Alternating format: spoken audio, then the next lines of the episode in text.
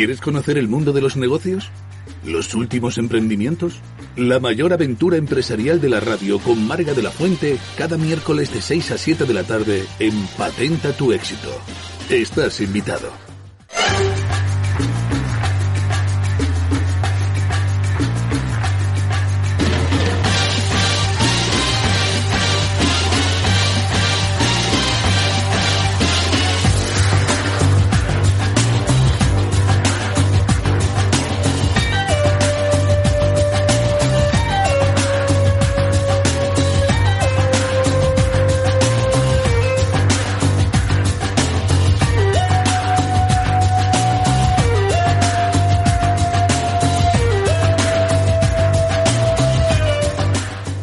Buenas tardes, queridos oyentes. Soy Marga de la Fuente y os doy la bienvenida, como cada miércoles, a Patenta tu éxito. Esta fascinante aventura que cada miércoles vivimos nuestros oyentes, nuestros invitados y yo misma.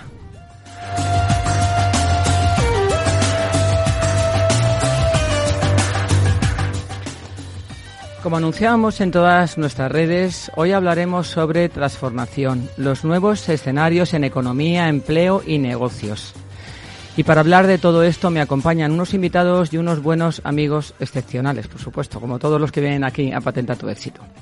Estoy muy orgullosa de presentarlos, pero antes de nada voy a decir algo que me apetece compartir con vosotros, porque ellos, además de ser unos grandes profesionales con una exitosa carrera a sus espaldas, son personas comprometidas que trabajan y apuestas por las personas, por mejorar nuestra sociedad y por los valores humanos que parece que últimamente pues brillan por su ausencia. Vamos ya con el programa.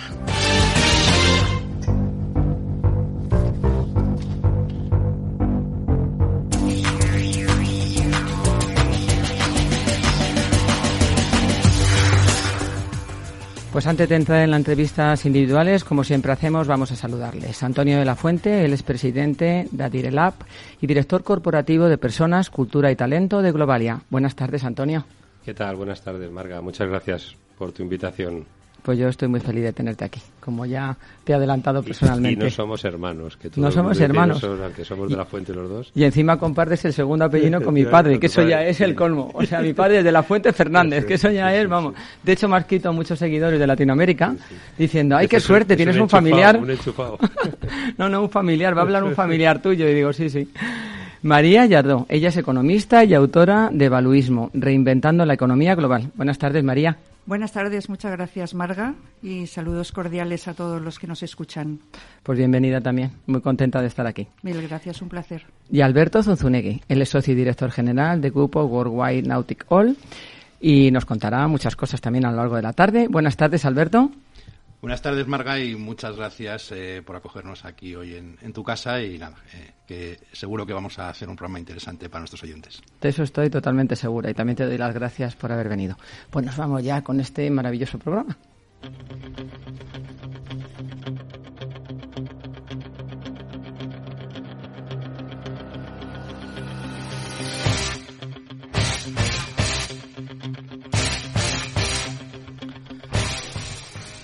Pues vamos a hablar ya con nuestro primer invitado, Antonio de la Fuente, como decía al principio del programa, él es presidente de Adirelab y director corporativo de este título que me encanta, Personas, Cultura y Talento en Globalia. Qué bonito título ser director de eso, ¿eh, Antonio? Sí, no, la verdad es que al final los recursos humanos eh, van fluyendo y vamos evolucionando, vamos cambiando los nombres y al final se trata de personas, se trata de cultura y se trata de gestión del talento y más cosas, ¿no? Pero bueno, parece que los recursos humanos es algo más material y, las personas es algo más de las, del mundo de las emociones. Sí, porque además esto lo engloba todo. Es un título que lo dice todo. Porque recursos humanos sí está bien, ¿no? Pero parece que, está, que es una palabra ya un poco soleta.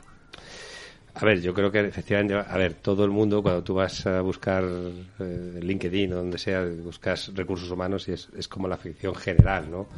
Lo que, lo que antiguamente eran los jefes de personal, o, de relaciones industriales, ¿no? que, ha ido evolucionando hacia los recursos humanos y que, bueno, ahora mismo ya o en español, con People, Culture and Talent, Chief of People, en fin, todo esto que... Pero bueno, yo creo que sí es cierto que marca una, una línea un poco de, de cómo el directivo de recursos humanos o el directivo de personas está más eh, cerca de las personas que donde tiene que estar.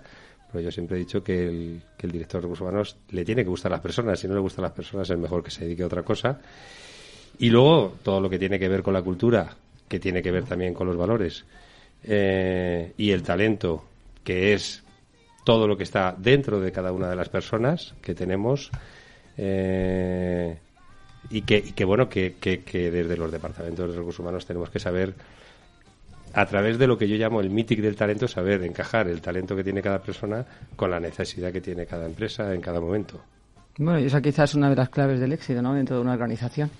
Sí, a ver, para mí es esencial. Eh, el alfa y la omega, el talento y las relaciones laborales. Digo la omega porque las relaciones laborales mucho, muchas veces están unidas a algo que, que, no es tan positivo, ¿no?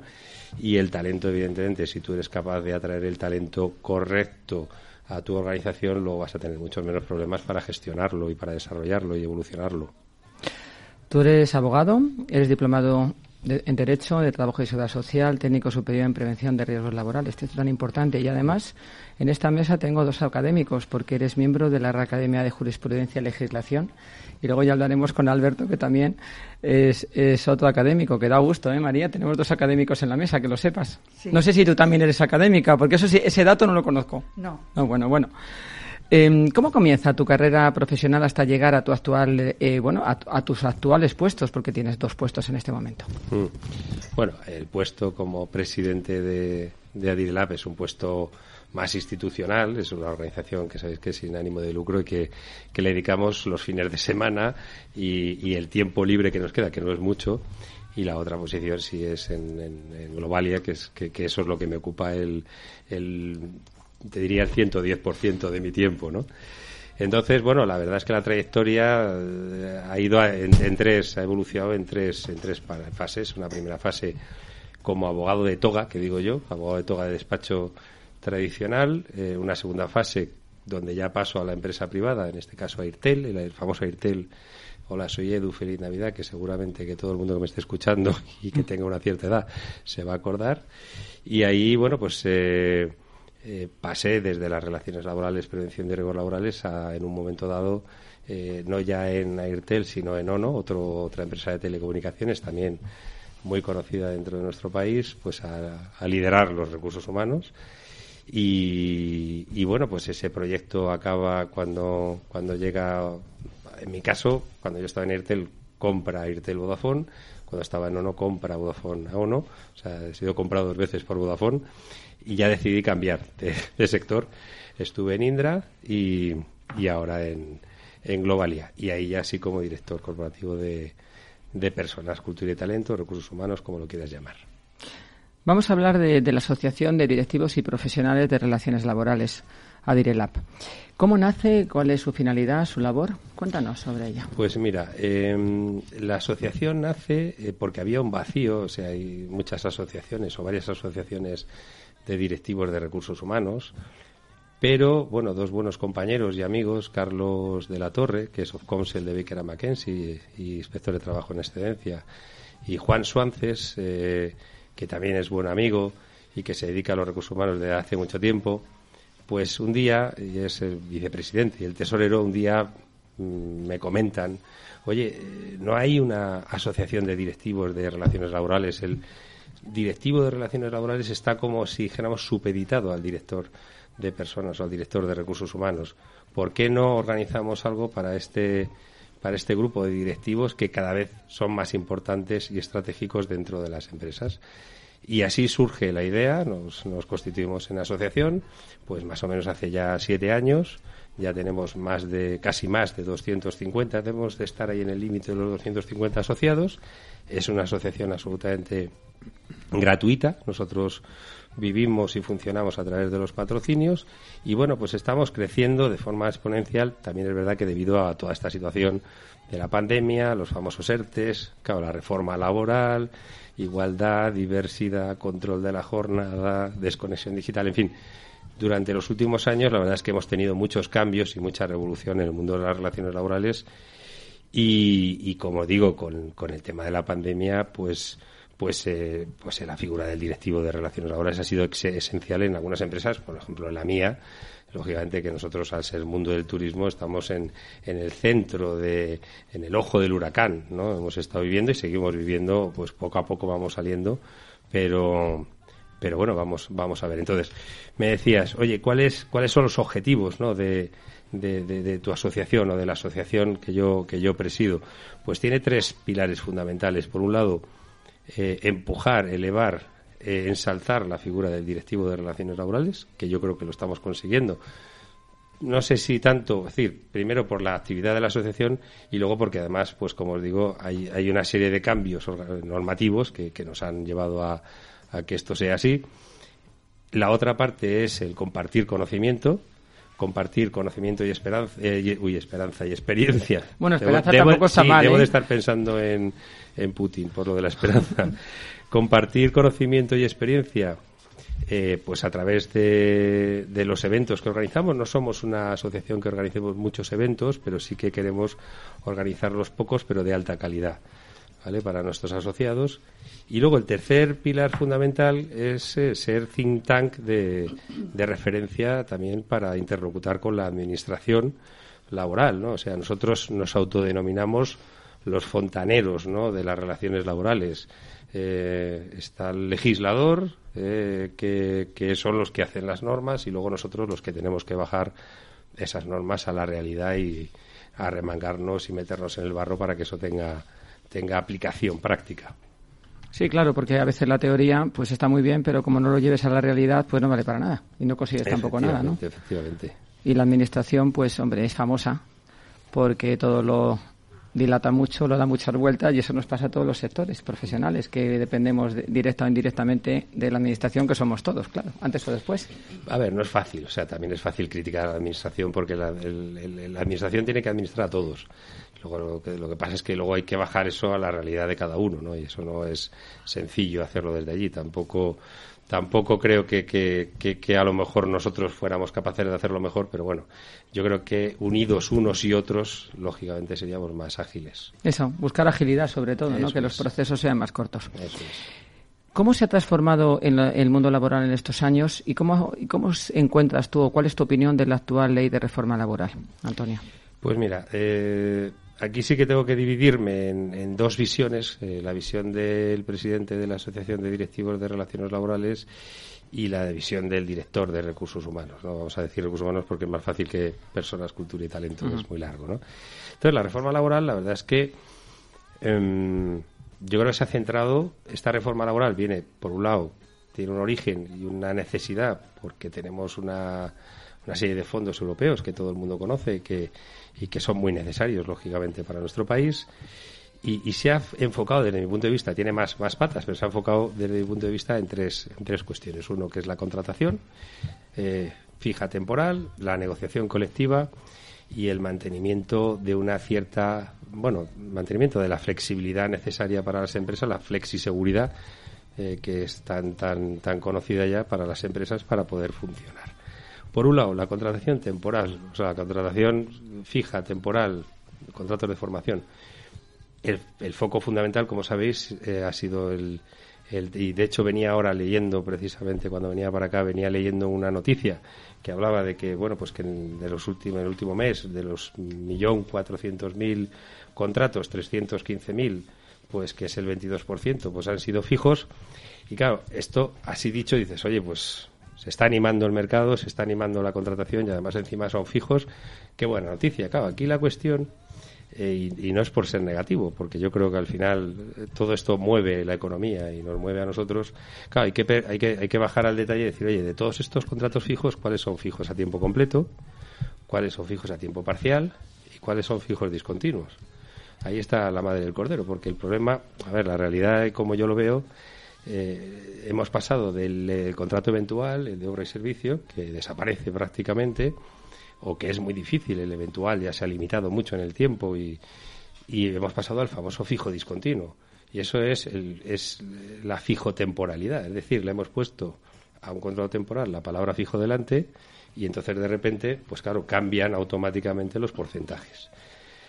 De cara, de cara a Europa, pues hombre, nos, nos viene bien, ¿para qué nos vamos a engañar? Pero tampoco nos engañemos nosotros. Es decir, yo creo que lo que se estaba diciendo de la precariedad, que tampoco es precariedad, porque yo creo que aquí las necesidades de las empresas son o fijas, estructurales o temporales.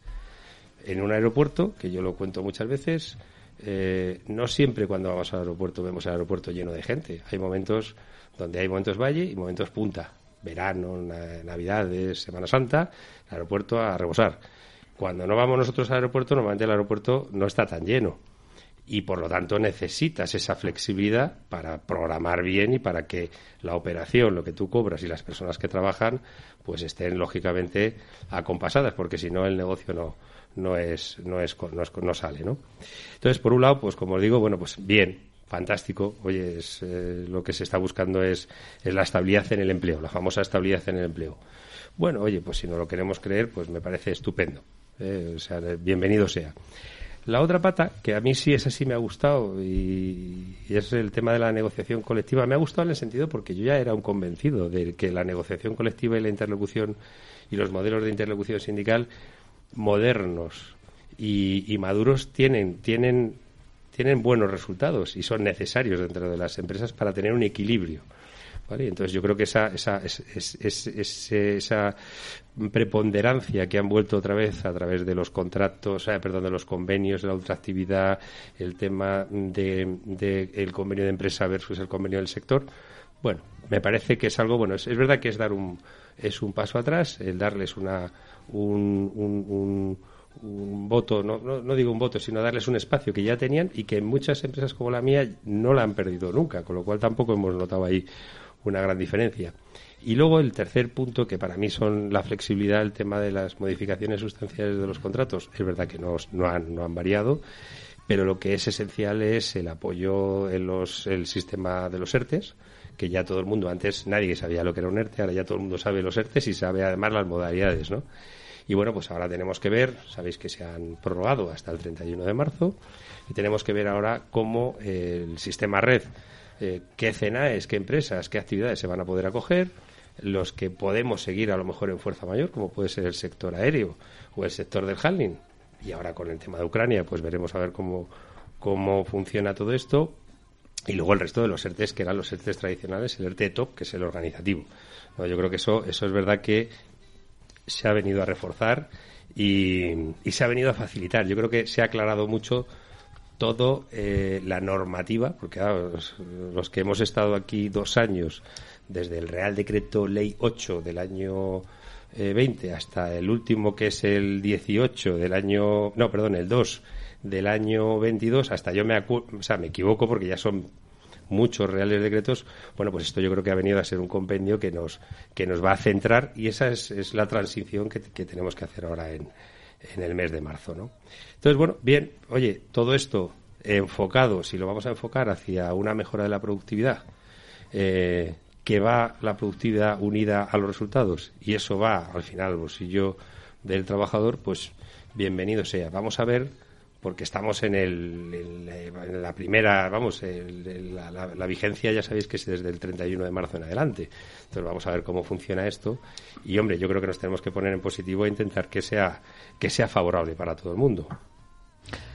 Hay una pregunta que nos, vamos, una pregunta que querría hacerte, que casi no sabía si hacértela incluso al principio, porque es una situación que yo creo que a todos nos preocupa, porque no solamente eh, las, las, empresas que están en el sector turístico, sino el turismo mueve muchísimos personas alrededor, nutre muchas economías familiares, eh, viven muchas personas gracias a él, no solamente la propia empresa, pues una agencia de viajes, una eh, compañía aérea y bueno de transportes y muchísimas muchísimas cosas ¿Qué opinas sobre la, actual situación del sector turístico, en tu opinión?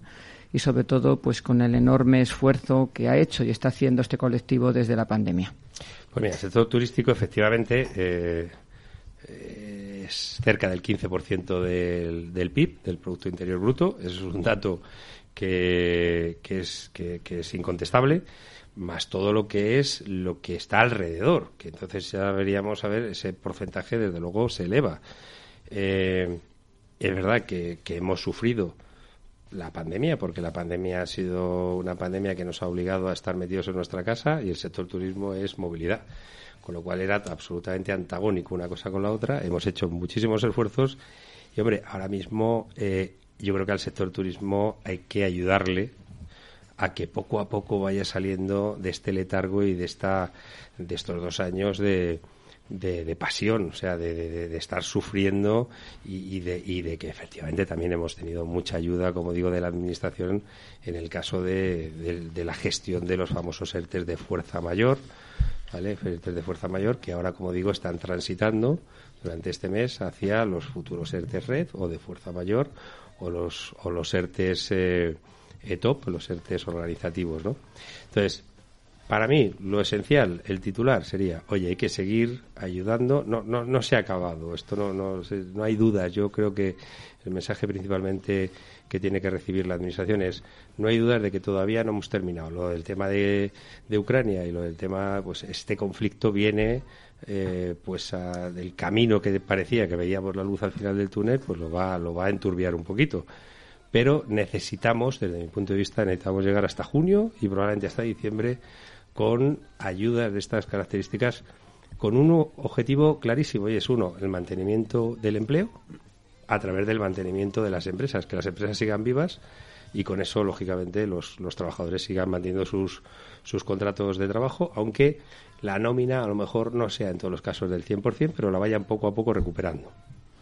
Así es. De todas maneras, te invito a que después del 31 de marzo hagamos un programa a ver qué está pasando con estos ERTES y la evolución y sobre todo pues en sectores que los que más debemos debemos apoyar a todos. Yo creo que económicamente las empresas, pues luego ya nos contará también Alberto su visión como empresario. María también es empresaria, pero en la actualidad no. Pero mm, la visión de esos empresarios que también están luchando, que algunos son más pequeños, más grandes, pero yo creo que eh, justamente el turismo y otros sectores están tremendamente, el ocio está muy castigado también y esto, el entretenimiento. Vamos a ver y sí que sí, que te invito, Antonio, a que más adelante hablemos de este tema, porque me parece... Encantado, a ver, a ver qué pasa, porque aquí de momento lo que estamos haciendo son pronósticos. Creemos que puede pasar, pero bueno, luego habría que ver cómo termina la cosa. Tengo muchas cosas más que preguntarte, pero nos vamos a quedar sin tiempo. Y tienes que hacer el test del éxito, que el test del éxito son unas preguntas cortas que pueden tener que ver o no con lo que os he te he preguntado anteriormente y tienes que estar preparado. Perfecto. ¿Ya? problema. A ver si nos sobra un poco, porque hay una pregunta que quería hacerte, pero no me va a dar tiempo. Venga, vamos a por ello. Venga, una lección aprendida. Una lección aprendida durante la pandemia. Una, lección, aprendida. durante la vida. Bueno, durante la pandemia, desde luego, la lección aprendida es eh, el que resiste al final gana. Esto, claro, esto es la resistencia y luego otra, la otra parte es la pasión, lógicamente, por el trabajo. Un valor que debe transmitir un buen directivo. Pues mira, yo de todos los valores me quedaría con la, a lo mejor son dos, ¿no? La humildad barra honestidad, que van los dos con la H y esos son de los que más me gustan. Tiene que tener muchas más, pero humildad y honestidad desde luego. Termíname esta frase. La empresa española debería ser pues la empresa española debería ser, yo, yo, creo que debería, debería ser aperturista en el sentido de, de seguir innovando, ¿no? Debería ser innovadora. Yo creo que es ahí donde nosotros nos tenemos que centrar. Un valor o un principio que echas de menos en nuestra actual sociedad. Uno. Un valor que echo de menos en la actual sociedad. Pues hombre, yo creo que la verdad es que con la pandemia hemos ganado muchos valores, pero pero, pero yo echaría de menos un poco, creo, eh, en el, tema de mirar al de al lado, no sé cómo decirlo, pero es no solo mirarnos a nosotros mismos, sino toda la parte de compartir, ¿vale? De ser más, de ser más, más empático, empático sí. Empático. Y como nuestra sintonía es Misión Imposible, porque en este programa no hay nada imposible. Bueno, casi, casi. ¿Cuál es la tuya? ¿Cuál es tu misión imposible? Mi misión imposible. o casi imposible, Antonio. Casi imposible. Espero que ninguna, porque como director de recursos humanos tengo que conseguir todos los objetivos. Pero, pero bueno, eh, en fin, no, sabría, no sabría cuál, cuál decirte. Pues yo, no sé, ser, ser, ser, ser no, se me ocurre ahora mismo una misión que, que vea yo inalcanzable, que es lo que tú me estás pidiendo. De todas maneras, como te vas a quedar en el programa, lo puedes ir pensando. Déjame que lo piense, claro, y que al lo final piense, ahí me has pillado. Te lo vuelvo a preguntar. es que esa es la idea. Sorprender al invitado. porque hay que, lo reconozco. Hay que romper un poco la entrevista. Lo reconozco, Antonio de la Fuente, muchas gracias. gracias te quedas con nosotros. Gracias, Marga. Gracias.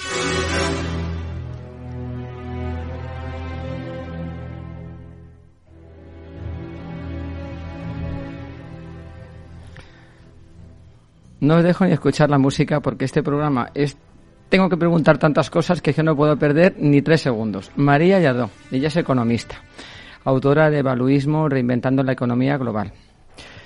Además es economista, impulsora del talento y de la inteligencia colectiva.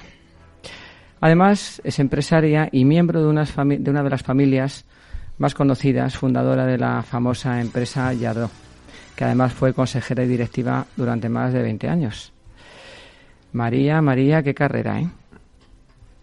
Bueno, hay muchas personas con muchas carreras relevantes. Bueno, pero la, la mía tuya- lo que fue es afortunada porque yo con 22 años era ya consejera de Yadro y tuve el enorme lujo de estar en una empresa que hace 40, 50 años estaba aplicando todo lo que hoy se da como novedoso, cultura, talento, pensamiento fuera de la caja, incluso estos inventos posteriores del 2008, design thinking.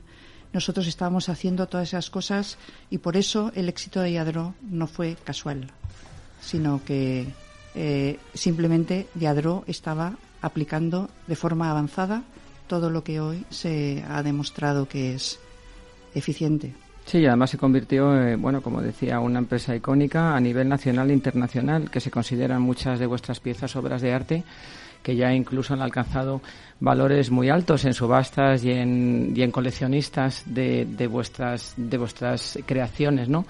¿Quién no tiene en su casa una figura de Yadó? A ver, aquí de los que estamos todos tenemos una figura de Yadó, ¿a que sí? Claro, es imposible. Creasteis un concepto, algo muy importante. Creasteis un modelo de negocio, una cultura, quizá. Sí, sí, así es. Eh, fíjate, Marga, eh, normalmente la primera porcelana que se hizo en Europa, bueno, la porcelana ya sabemos, eh, china, tradicional, eh, la primera porcelana que se hizo en Europa eh, hacia el año 1706 con Meissen. De manera que era un producto para, para palacios, para, para nobles, y Yadro lo que hizo fue reinventar la porcelana y ponerla al nivel de las personas normales. A veces cuando se habla de Zara o se habla de Ikea, yo a veces siempre digo, bueno, Yadro esto lo hizo en el siglo pasado con la porcelana, que además es una materia muy complicada. Entonces, ¿qué hizo? Reinventar las técnicas, eh, eh, cambió los temas, eh, los llevó a representar todas las emociones de lo que nosotros llamábamos internamente el círculo de la vida. Y esa fue la conexión, es decir, intentar celebrar la vida a través de nuestras figuras. Y como el ser humano comparte a nivel universal esos sentimientos, porque al final todos somos personas, y con la amplia variedad de temas que trabajábamos, se consiguió llegar a 123 países eh, y, bueno, y de ahí luego pues algunos más. ¿Qué aprendiste tú en esa fase de Yadro, de 20 años? Pues mira, en esa fase aprendí que eh, la confianza, la cultura y el pensamiento de fuera de la caja es eh, lo más importante. Eh, yo trabajo ahora con familias empresarias ¿no? y les ayudamos también en los temas de cohesión y prosperidad. Y a veces yo les comento a los hijos, digo, ¿qué tenía tu padre y tu madre al principio? No tenían nada. Una mano delante y una mano detrás. ¿Qué tenían? Intangibles. Los intangibles dan rentabilidad. Los intangibles crean proyecto. Y de alguna manera mm, también puede pasar ahora que empresas que hoy en día tienen dinero y tienen un buen balance, si se quedan sin intangibles, se quedan sin futuro. Por tanto, yo fui una privilegiada de poder ver aquello en primera persona, porque además estaba en el Consejo de Administración y veía la empresa desde arriba. Pero como luego tenía 22 años, 23, pues estaba, digamos, como en un training permanente y entonces hablaba pues con la gente de la fábrica, he estado en el laboratorio, en las tiendas, en los almacenes, haciendo paquetes, es decir, haciendo todo y entonces ves también la empresa desde abajo. Y entonces yo escuchaba en el consejo lo que decían los jefes cuando venían a reportar y lo que se vivía abajo. Y creo que eso eh, es quizá la experiencia más bonita, poderlo ver desde los dos sitios. Como yo era joven, no era una persona peligrosa o el jefe, uy, a ver qué va a hacer, ¿no? Sino que pude empatizar y esa creo que es la gran experiencia eh, que saqué de Yadro. Parte de esta experiencia fue la que te inspiró para tu libro. Cambió tu pensamiento. Tu libro Valuismo, reinventando la economía global, economía humanista y todos estos conceptos que tú hablas en. Así es, Marga. Muy, muy bien concluido. Mira, mi padre era un gran defensor del capitalismo humanista. Mi padre me enseñaba cosas sobre las personas. Mira, te voy a poner un ejemplo. Cuando yo empecé a trabajar y subí al despacho y mi padre me decía cómo ha ido, pues le cuentas que fulanito este, que menganito lo otro, en fin. Y mi padre ya me hablaba de la diversidad y me decía, mira, en una caja de herramientas tú puedes tener un martillo, puedes tener un, un ah, destornillador. Dice, ¿qué harías si solo tuvieras martillos? Cuando tuvieras que sacar un tornillo. ¿Qué harías si solo tuvieras eh, destornilladores cuando tuvieras que clavar un clavo, no? Entonces, digamos que mi padre, de alguna manera, eh, en el lenguaje de aquella época y tal, ya me enseñaba todo lo de la diversidad, es decir, la gente no tiene por qué ser perfecta, el martillo no es perfecto, el destornillador no es perfecto, todo el mundo nos sirve para todo. Igual que eso, me comentaba a veces otro, otro ejemplo, es porque estas cosas me han marcado, ¿no? También me decía, imagínate que cuando está la gente eh, jugando al frontón, tú entras en el vestuario y cogieras 5.000 pesetas de la, de la cartera de uno y se la pusieras al otro ¿verdad que tendrías que ir a confesarte? Bueno, esto lo decía en la cultura esta católica, ¿no? Y yo decía, hombre, sí. Dice, pues ten cuidado porque cuando pones sueldos puedes estar pasando 5.000 pesetas de un sitio a otro. Trata de ser justa, trata de ser equitativa, piénsate bien las cosas. Es decir, que mi padre me enseñó todos aquellos conceptos y esos son solo dos ejemplos, ¿no? De las cosas que me decía. Capitalismo humanista en aquella época. Lo que yo me da cuenta es que en este siglo XXI ese capitalismo humanista que practicábamos en Yadro, aunque sea responsable, consciente, inclusivo, sostenible, progresista, todos los adjetivos que queramos poner, no es suficiente. Hay que dar un paso más disruptivo y por eso creo valuismo, porque es pasar a, a reinventar el sistema. Porque a veces solo poniendo adjetivos y solo poniendo añadidos no conseguimos la, transformación en profundidad que necesitamos para servir al ser humano en este siglo XXI. Y además, eh, algo que tú también apuntas y que yo te voy a, te lo voy a decir a mi manera. Yo creo que para hacer cambios hay que ser, hay que romper moldes, hay que ser crítico, hay que ser eh, creativo y consciente de que individualmente, esto está sacado de tu libro, o sea, eh, hay que ser consciente de que para que se pueda cambiar este mundo y a las personas, todos tenemos que contribuir de una manera eh, directa a hacerlo. O sea, no vale eh, que lo haga el otro, o que lo haga el gobierno, o que lo haga una persona, un, colectivo. Digamos que de manera individual debemos producir e, esos cambios que queremos, esa transformación. ¿Qué opinas de esto?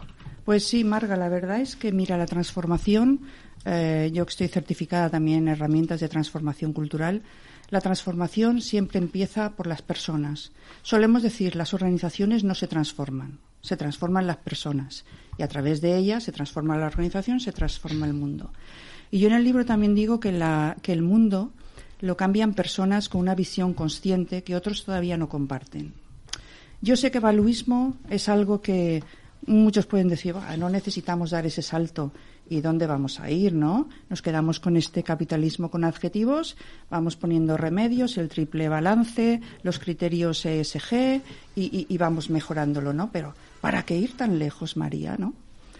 Eh, creo, sinceramente, que, que, bueno, que no me importa que otros no lo compartan.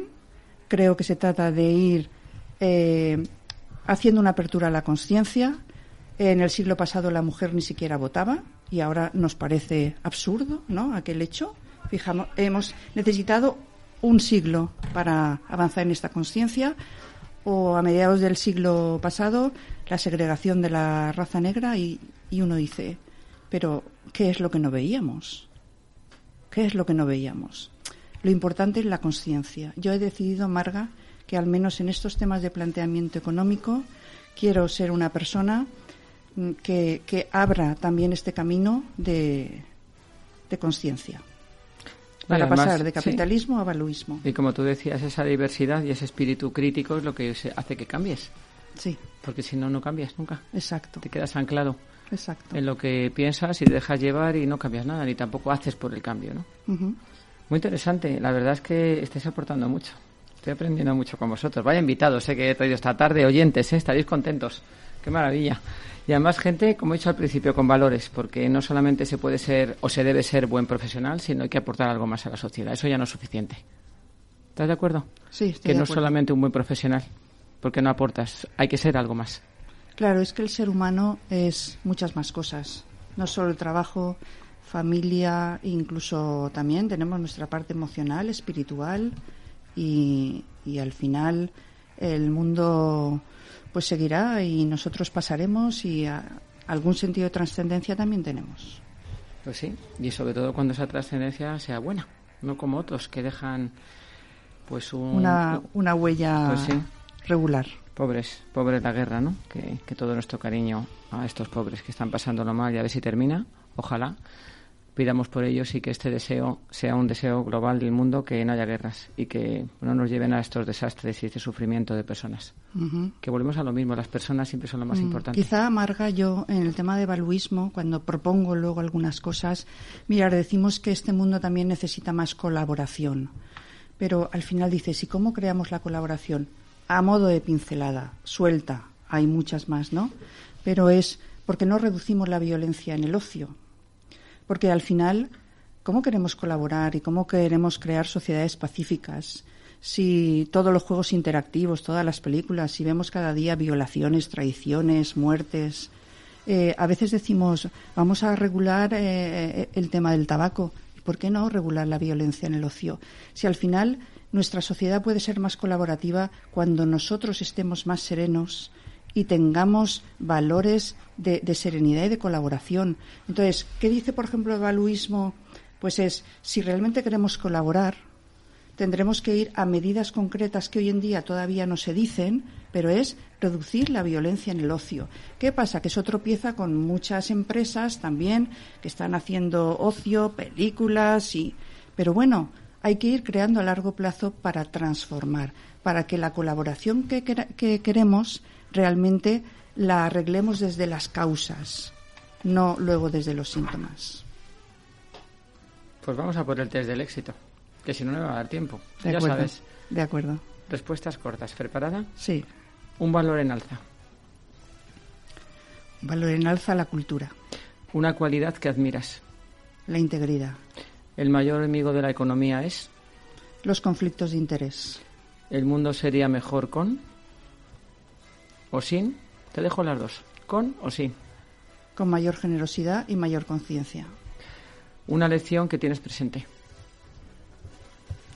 Una lección que tengo presente. Pues que las personas son lo más importante.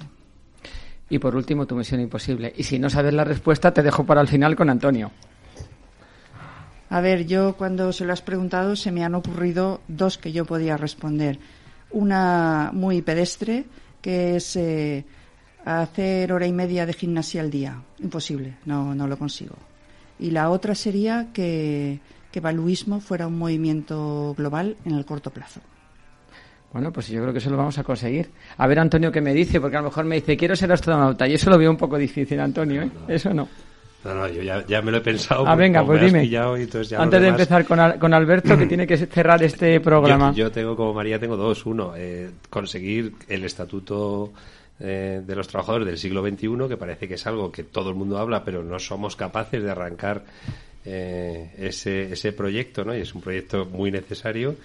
Y luego hay una cosa que desde el punto de vista ya dentro de la empresa, que es que nosotros además lo iniciamos en ONU en su día, que es, eh, se llamaba, se tildaba, era un proyecto que se llamaba Todo el mundo tiene derecho a tener un buen jefe. Y que además todo el mundo, cuando se lo decías, todo el mundo sonreía, como diciendo, pensando en alguno que no era tan bueno. Vale, bueno. pues esa es una misión imposible que lo tengo ahí, es una espinita que a ver si soy capaz de sacarme. Bueno, bueno, pues yo creo que también eso es posible, que de aquí me vas a decir algo más complicado. Pues vamos ya con Alberto.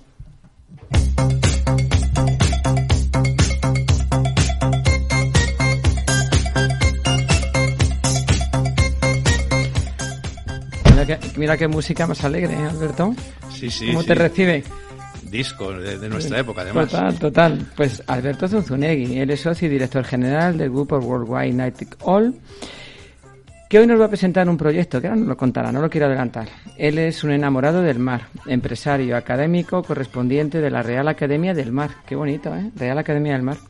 Conferenciante y navegante y licenciado en Ciencias Políticas. Pues es que sois los tres que vamos, sois tres joyas. Os dedicáis cada uno a una cosa, por eso este programa es tan interesante, porque vais a dar cada uno pues una visión de cosas muy distintas. ¿Cómo comienza tu carrera profesional, eh, Alberto? Hasta el nacimiento del grupo, de Worldwide Nautical. Permíteme dos, dos pequeños apuntes a, lo que has dicho. Eh, es Academia de la Mar, porque en estas cosas los, los marinos eh, distinguen entre el mar y la mar y eh, al final la mar, ¿no? Con ese, esa connotación Lo tenía de, madre. ¿eh? Lo tenía, lo tenía así puesto, de y la luego, mar. Y luego con estudios en ciencias políticas, pero no terminé la carrera. Bueno, da ¿eh? igual, No, pero no, vamos, no. que vienes de- del mundo de las ciencias políticas. Que además yo sé que te gusta mucho, ¿eh? Ese, ese mundo te gusta mucho. Sí. Pues ¿cómo nace el grupo Worldwide Nautical? Pues mira, nace, yo creo que con algo que además eh, creo que compartimos los- las tres personas que estamos aquí presentes y por extensión la cuarta que eres tú, ¿no? Desde luego, Marga, que es la pasión por las personas. O sea, yo creo que uno puede tener en la vida eh, querencia o amor por el trabajo, que evidentemente es importante, puede tener eh, amor o querencia hacia lo propio, ¿no? Hacia la familia, aquello que posees o aquellas inquietudes que tienes, pero cuando se tiene eh, pasión por las personas, cuando se quiere, cuando se quiere comprender a, tu compañero de travesía, quieres indagar en el interior de, de ese, de esa persona que al final eh, te acompaña, ¿no? Y quiénes son esos compañeros, como digo, de travesía, pues yo creo que eso está muy presente, ¿no? Y, y bueno, se combinaba con, con la parte profesional dedicado, dedicado a, dedicada al mar, dedicada a la mar, eh, al turismo náutico concretamente, y vi la oportunidad de compaginar ambas cosas, que era, era, era esa ha sido mi misión imposible. Me adelanto a tu respuesta, luego te diré otra porque tengo otra.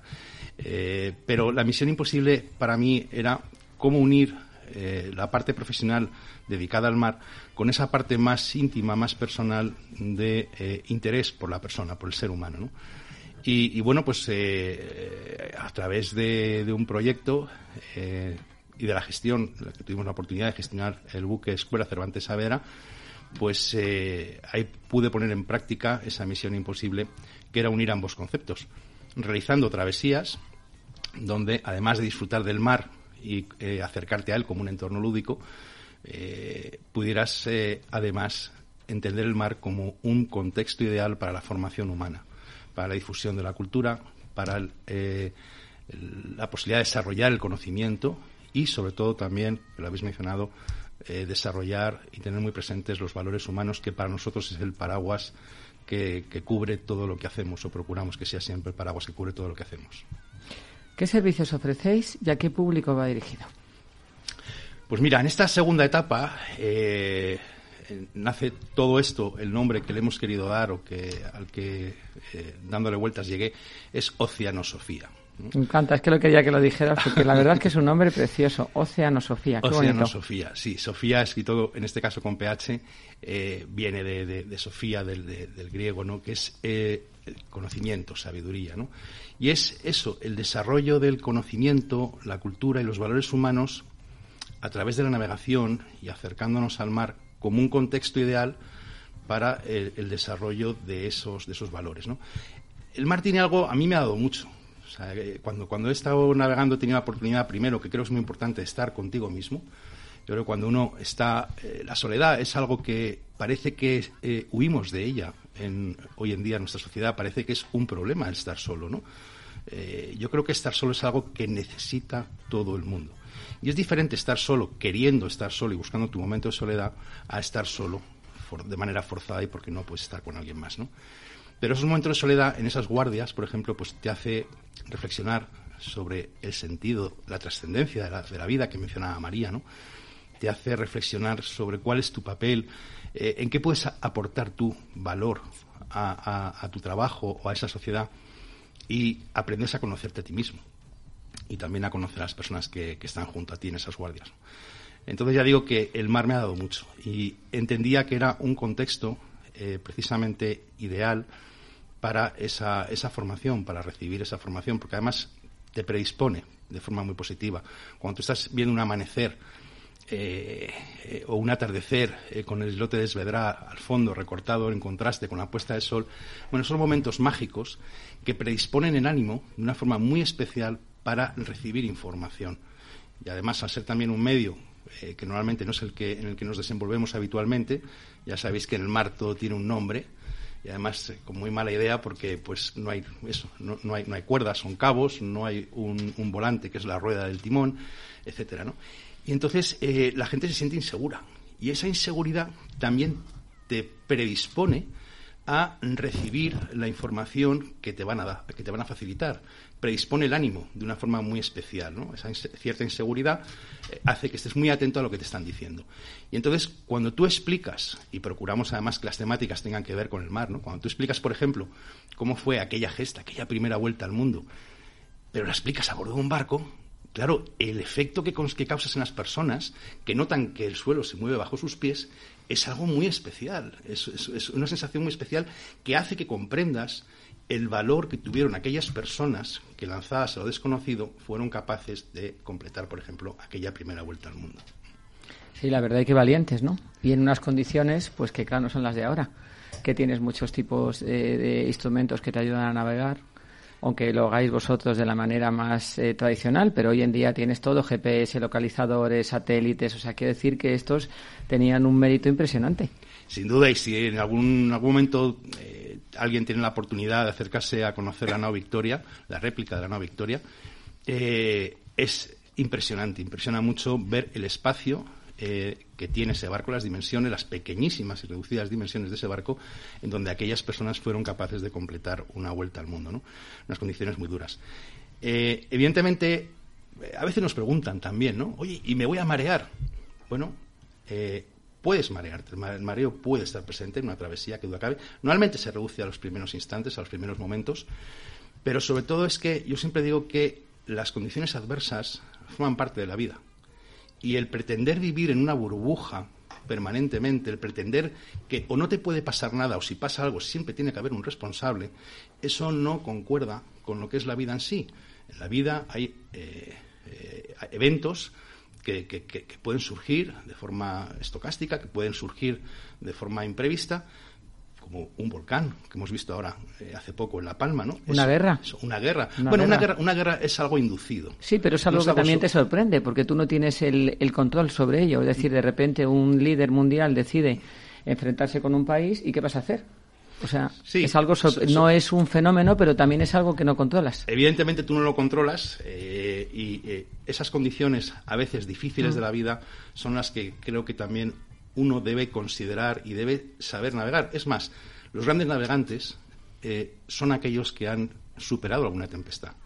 Uno no puede ser un gran navegante, eh, no, no, puede eh, pretender dar la vuelta al, mundo, circunnavegar el mundo, sin saber que antes o después tendrá que afrontar momentos muy difíciles. ¿no?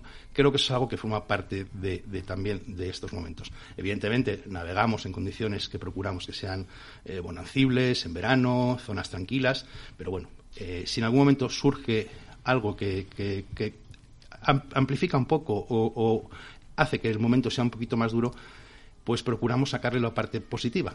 Y es que ahí también es cuando sale lo mejor del ser humano. En los momentos difíciles, cuando ves a ese compañero, cuando el que no pensabas destaca de repente y se convierte en un líder, y esas cosas las puedes ver, ver ahí.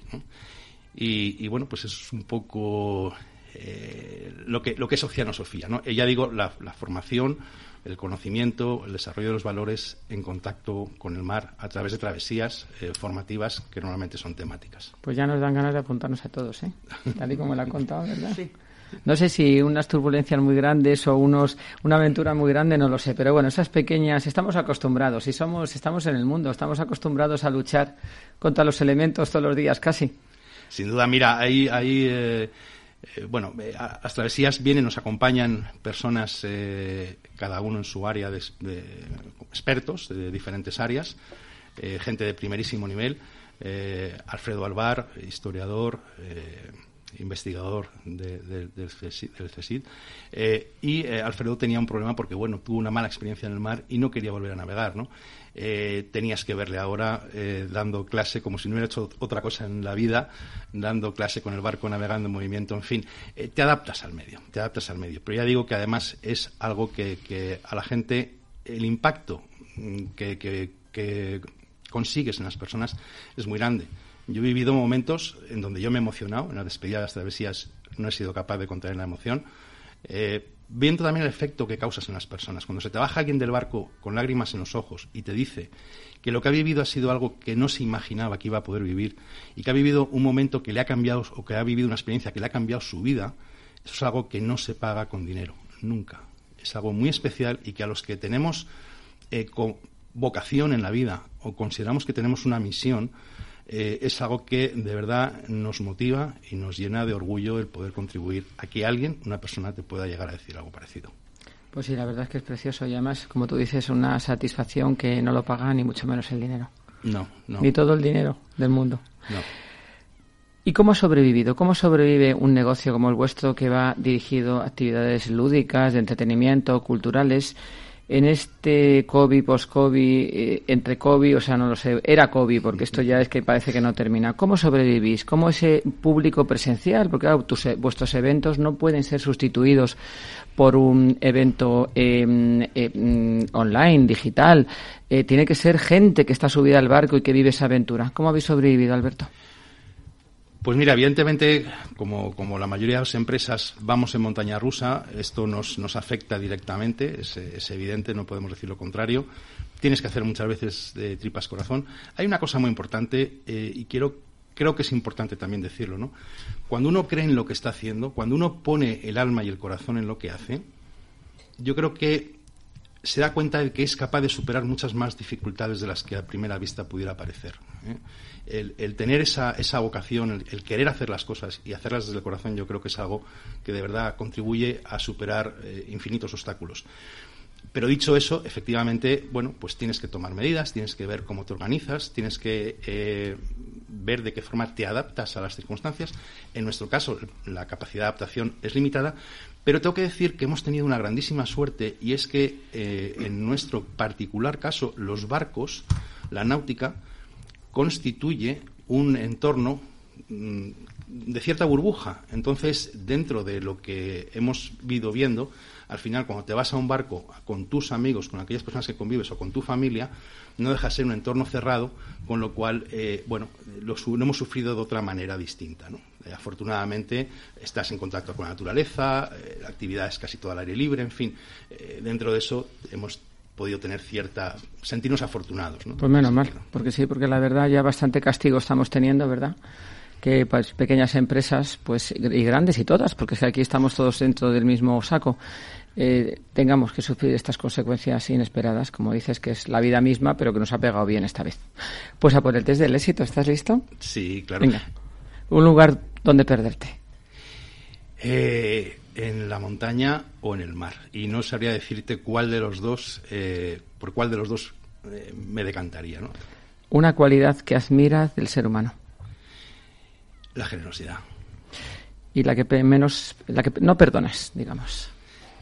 La contraria, la miseria. La miseria, sobre todo, perdona, la miseria moral. Tu próximo reto. Pues tener barco propio. Eh, estamos eh, queriendo encontrar un, posible inversor para poder tener un, buque escuela eh, en propiedad, para sobre todo poder hacer las cosas a bordo como a nosotros nos gusta hacerla. Porque hay una cosa que, bueno, no quería dejar en el tintero y es que al final el éxito depende de todo el que va a bordo, tanto del pasaje como de la tripulación. Y el tener control sobre todo lo que ocurre creo que es esencial para poder alcanzar el éxito y hacer obtener los resultados que tú quieres obtener. Dime algo que te enseñó el COVID. Sé que te enseñó algo. Si no, pues nada, ¿eh? Puedes ah, ser eh, respuesta desierta. Paciencia y humildad. ¿Y tu misión imposible? Eh, bueno, ya te he contado una. La otra, que ojalá algún día todos aquellos que se ofrecen para liderar una sociedad fueran personas excelentes, sobre todo a nivel moral, personas de excelencia moral contrastada. Lo peor que nos puede estar pasando es eh, tener los líderes que tenemos, que creo que no están a la altura y son personas que nunca deberían estar en esos puestos con esa y semejante responsabilidad. Estoy de acuerdo. Eso es un líder, ¿no? Lo que esperamos de una persona a quien debemos seguir. Alguien que sea que tenga esos, claro, si no un líder no es un líder, si no tiene valores para seguirle y esa eh, esos eh, humanidad y esa excelencia y esas ganas de trabajar por los demás no es un líder. Amor por las personas, Marga. Claro, por eso. Tú no puedes opinar y tomar decisiones sobre las personas si no amas a las personas. Si solo te amas a ti mismo, es muy difícil que hagas el bien. Pues estoy de acuerdo. Alberto Zunzunegui, contigo, totalmente. A ver que estoy de acuerdo con los tres, o sea que aquí está clarísimo. Y por último, nos queda nada, pero me gustaría que cada uno de vosotros respondiera a esta pregunta. Antonio de la Fuente, pide un deseo. Pues hombre, yo tengo claro que, que es un deseo doble. Uno, que se acabe el COVID ya de una puñetera vez y otro, que se acabe la guerra, que, que aunque llevamos pocos días, pero que se acabe. María Yardo. Que despertemos a la conciencia del consumismo salvaje, del daño al planeta, del estrés que creamos a las personas y de la falta de integridad. Alberto Zunzunegui. Pues que, que, las personas aprendan a pensar antes de actuar y que aprendan a pensar antes de digerir sin masticar todo lo que les lanzan a veces eh, los medios de comunicación, con notables excepciones. Pero, en fin, que la gente piense. Que la gente piense. Efectivamente, que tenga criterio, que, cuestione. Que cuestione. Porque no podemos ser un mundo plano, hay que cuestionar, si no, no crecemos, si no, no evolucionamos. El pensamiento crítico. Claro, el pensamiento crítico, como dice María en su libro. Pues muchísimas gracias, queridos amigos, por estar aquí en el programa. Me ha encantado teneros. Esta es vuestra casa, podéis volver cuando queráis. ¿eh? Fantástico. De verdad, Antonio, Alberto, María y a nuestros oyentes, pues que voy a decir que sin ellos no existe el programa, ni somos nada. Entonces, que millones de gracias por seguirnos, a nuestros amigos de todos los lugares del mundo donde nos escuchan, España y el resto, pues un abrazo enorme y que tengáis una feliz semana y que esta guerra, por favor, termine. Gracias, hasta la próxima semana. Gracias.